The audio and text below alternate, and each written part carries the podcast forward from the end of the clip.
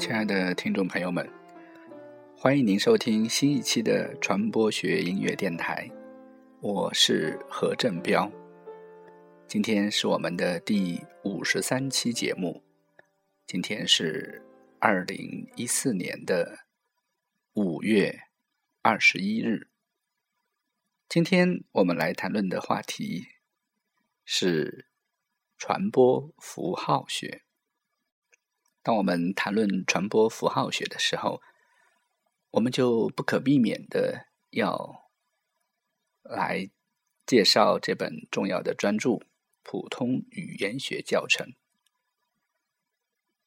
一般我们都会把普通语言学教程的作者认作是索绪尔。这本专著的确是索绪尔最重要的专著，同时。也标志着符号学的产生之后的结构主义起点。但事实上，《普通语言学教程》这本专著是由索绪尔的学生查尔斯·巴利和葛什尔基，在他们老师，也就是索绪尔，一九零六年和一九一一年在日内瓦大学几年之间的讲座笔记。而编辑的语言学著作，这本专著是于索绪尔去世后的一九一六年出版的。这被看作是二十世纪上半世纪在欧洲和美洲语言学的蓬勃发展的重要起点。虽然索绪尔对历史语言学特别感兴趣，该课程发展了。更具有普遍适用学的符号学理论，在一九九六年的研究表明，索绪尔的原始的笔记是他的两位学生出版这本专著的重要依据。在这一本专著中，索绪尔指出，语言符号是概念和音响。形象的结合，在日常生活使用中，语言符号这个术语一般直指音响的形象，让部分要素包含了符号的整体。为了避免出现这种混淆，所学称，我们建议保留用“符号”这一词来表示整体，用“能指”和“所指”。分别代替音响形象和概念，所指与能指这一对概念的提出，不但消除了由于使用上混淆而产生的歧义，而且还能够既表明这两者彼此间的对立，又能够表明他们与他们所属整体间的对立。这是一种典型的二元论。索绪尔否认语言与外界的联系，认为它是具有心理性质的东西，一种两面的心理实体。作为语言符号内部的两个要素，所指，也就是概念，和能指，也就是音响形象，应该是心理性的东西。关于语言符号，索绪尔认为它具有两个。头等重要的特征，一是符号的任意性，二是能指的线条性特征。所需要认为，任何语言符号是由能指和所指构成的。能指指语言的声音形象，也就是刚才我们提到的音响的形象；所指则是指语言所反映的事物的概念。比如说椅子，当我们在说椅子这个语言符号的时候，椅子这个发音、这个声音是能指，而我们坐在上面的那把椅子才是所指，也就是语言所反映的事物的概念。符号的任意性，就是说。所指与能指的联系是任意的，是武断的，两者之间没有任何内在的自然的联系。索绪尔在书中用法语的“姐妹”的观点来解释，他认为这个发音一串声音之间是没有任何的关系的，因为它可以用任何别的声音来表示，比如说英文中间的 “sister”，中文中间的“姐妹”，所表达的都是这样的一种关系和概念。语言间的差别和不同语言种类的存在。都是最好的证明。正是在任意性这一点上，所需要指出，语言符号与象征不同，因为后者永远也不会是完全任意的。所需要认为，某个特定的能指和某个特定的所指的联系不是必然的，而是约定俗成的。譬如在“树”这个词中，“树”一棵树，这棵树的概念。和树的特定发音不是必然结合在一起的。树在英文中的读音和在法文、拉丁文中、中文中的读音明显是不同的，但它却都表达了树这颗意思。这就是符号的任意性的原理。现在我们听到的这首作品是由 Extreme 乐队带来的，叫《More Than Words》。不仅仅是语言。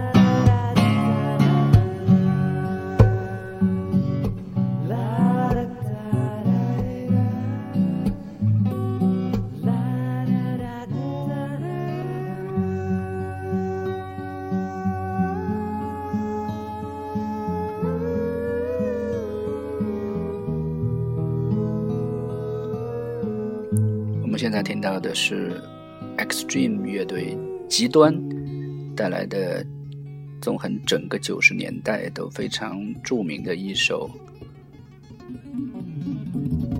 由这样的一支重金属风格的乐队来演绎的，几乎是 Unplugged 的一首情歌，叫做 More Than Words，和我们今天所谈论的传播符号学。具有非常契合的意义。正如索绪尔在普通语言学教程里面所提出的，无论是所指能指图示内部，还是所指能指图示之间，都要从一个奇特的原则来完成。这个原则就是对立原则，价值产生于对立，受对立原则支配。索绪尔指出。这一现象不仅在语言中存在，而且语言之外任何价值似乎都要服从这一规律。从这一意义上说，对立原则才是符号学中根本性的内容。在索绪尔之后，拉康对索绪尔的这样一种二元论的语言学的思想提出了一种批判继承的态度。拉康认为。如果只是把颠倒的图形之间的关系联系起来，这并不是所指与能指关系理论的切入口。拉康认为，这种错误是人类发现词与物的对应关系之后就一直存在着的。人们在学习语言，包括儿童学习语言或者成人学习外语的活动中。始终保留着用食指来指向对象的习惯，这就说明这一种指和外物的内在联系系统是拉康所针对索绪尔的批评的重要的关键。在这之后，巴尔特被霍克斯作为索绪尔的符号学方面最强有力的解释者予以介绍。罗兰·巴尔特在当代神话中对索绪尔的重要概念“能指”和“所指”做了进一步的阐释和延伸。他的理论基础是语言系统中第一系统和第二系统这样的一种划分。陈嘉英在语言哲学中展开了对“能指”和“所指”的指的思辨，实际上都是在第一系统中做出的。而巴尔特对于第二系统的发现打通了思维，能够使更多的传统概念在能指和所指的框架中进行梳理。传播学和符号学这两者的诞生之初就彼此产生了影响。一位著名的学者费斯克写了一本对传播符号学非常重要的专著，题目就叫。传播符号学理论，在这本专著中，费斯克认为，传播是可以研究的，但我们需要的是众多不同的研究取向，才能看清其全貌。费斯克假设，所有传播都包括符号和符码两个要素，符号就是 sign，而符码就是 code，也就是。我们在介绍霍尔的时候所提到的 encode、decode 这种符码、编码、解码中的符码，而符号 sign 是各种人为制品或者行为，其目的是传递意义，而符码 code 则是组织符号和决定符号关系的系统。譬如说，当我们在谈论各种伦理。基本要求和要素的时候，都会用符码或者 code 这个词来完成。假设所需要认为符码和符号是大家都使用的，而符号、符码传播和收取的正是社会关系的实践。传播是文化生活的中心，任何文化缺乏传播活动。必然死亡，因此传播研究牵扯到相关的文化研究。通过这样的逻辑关系的梳理，费斯克打通了传播学、符号学和文化研究之间的关系。今天我们来谈论的话题是传播符号学，这是一个跨学科的新颖的，啊，今天又很常见的一个理论。我们听到的是郑智化的一首《找路的人》。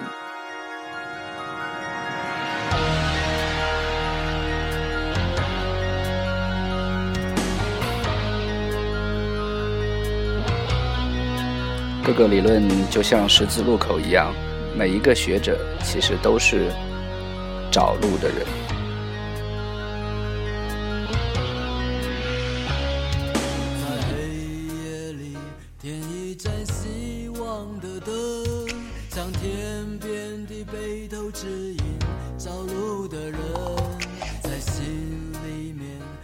一扇接纳的窗，将母亲的怀抱温暖找路的人。也许你曾经迷失自己，但不要害怕。就当这个地方是你暂时的家。也许明天你要再度浪迹天涯，就让我一双祝福的眼眸陪着你出发，在黑夜里点一盏希望的灯，向天边的北斗指引找路的人，在心里面开一扇接纳的窗，向母亲的怀抱温暖找路的人。也许你曾经迷失自己，但不要害怕，家。也许明天你要再度浪迹天涯，就让我一双祝福的眼眸陪着你出发。在黑夜里点一盏希望的灯，向天边的北斗指引找路的人，在心里面开一扇接纳的窗，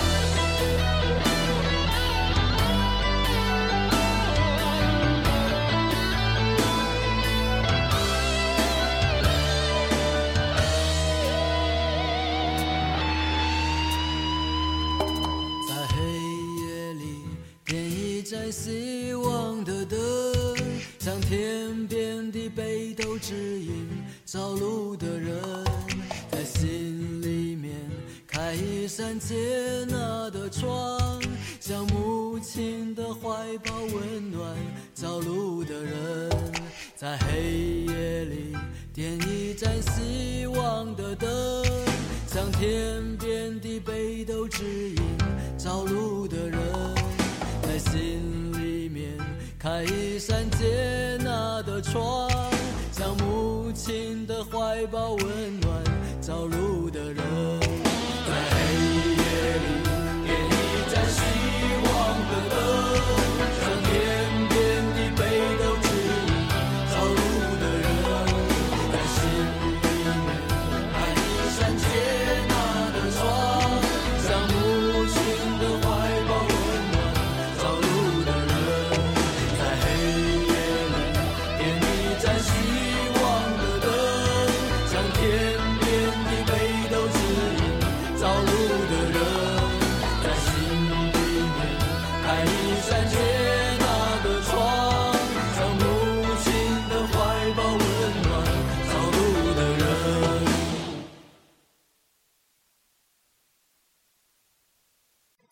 听到的这首是郑智化所带来的《找路的人》。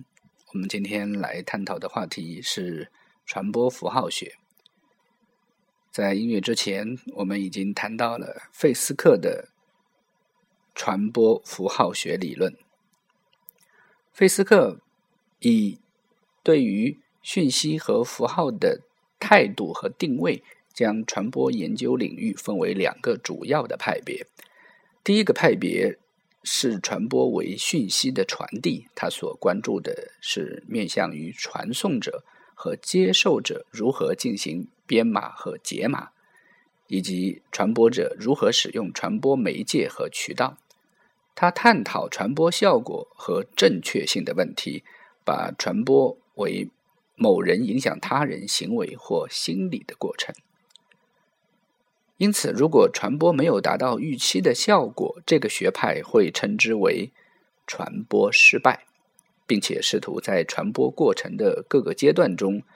找出失败的原因。费斯克把这一个派别称为过程学派，而另一个学派，费斯克认为，则是把传播看作意义的生产与交换。他关注的是讯息以及文本如何与人们互动，并且产生意义。换一句话说，他关注的是文本的文化角色。他的专业用语中有旨意、signify 等这些词，这些词就是来自于我们今天前面所谈到的索绪尔的普通语言学教程中能指和所指的关系。所以，这个学派他并不认为误解就是传播失败的证据，因为误解可能来自于传送者，就是信息传播者。和信息接收者的文化差异，对这个学派而言，传播研究就是文化和文本的研究。主要的研究方法是 semiotics，也就是意义及符号科学。索绪尔把这两个学派进行了分别的定位。他认为，过程学派尝试结合社会科学。特别是心理学、社会学等领域，将传播定位为一种行为；而符号学派则取材自语言学和艺术等领域，并将传播定位为一种作品。这两个学派都以自身的观点来解释传播为何是通过讯息而产生的社会互动过程。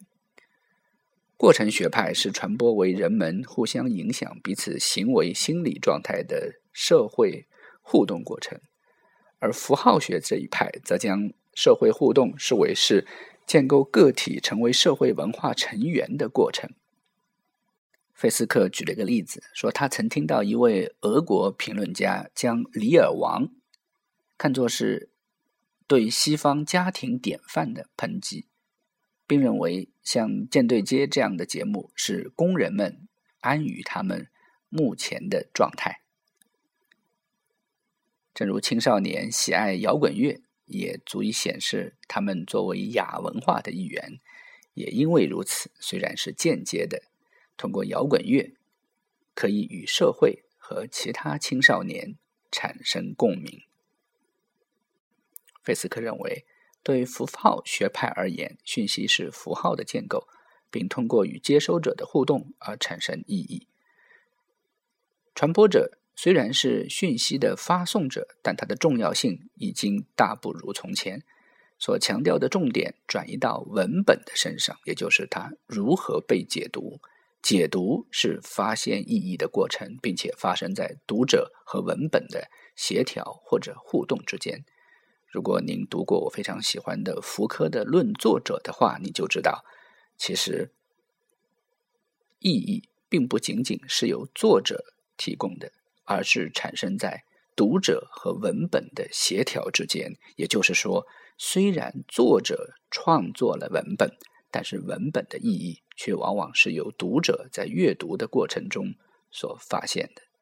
这就是我非常喜欢解构。金庸作品的一个原因，我经常认为金庸写了他的小说，但是黄药师的命运如何，是由读者来建构的。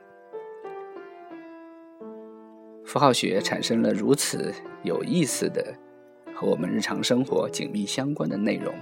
当然，符号学在研究传播学的过程中也有很多的缺点，譬如符号学往往会流于表面的一些现象以及关系之间的解释，却对深层次的矛盾或者冲突的研究，还需要我们继续用索绪尔的观点中的核心的理论。创造性的和传播学进行跨学科的融合。非常感谢您收听今天的传播学音乐电台。由于技术的原因，中间有两次停顿。不过今天的好消息是，荔枝 FM 改进了他们的音乐来源，不仅仅是可以从 iTunes 里面导入音乐。也许我太高兴了，而在技术操作中出现了一些问题。我会争取在节目上传之后，重新下载我自己的节目，再进行编辑，再次上传。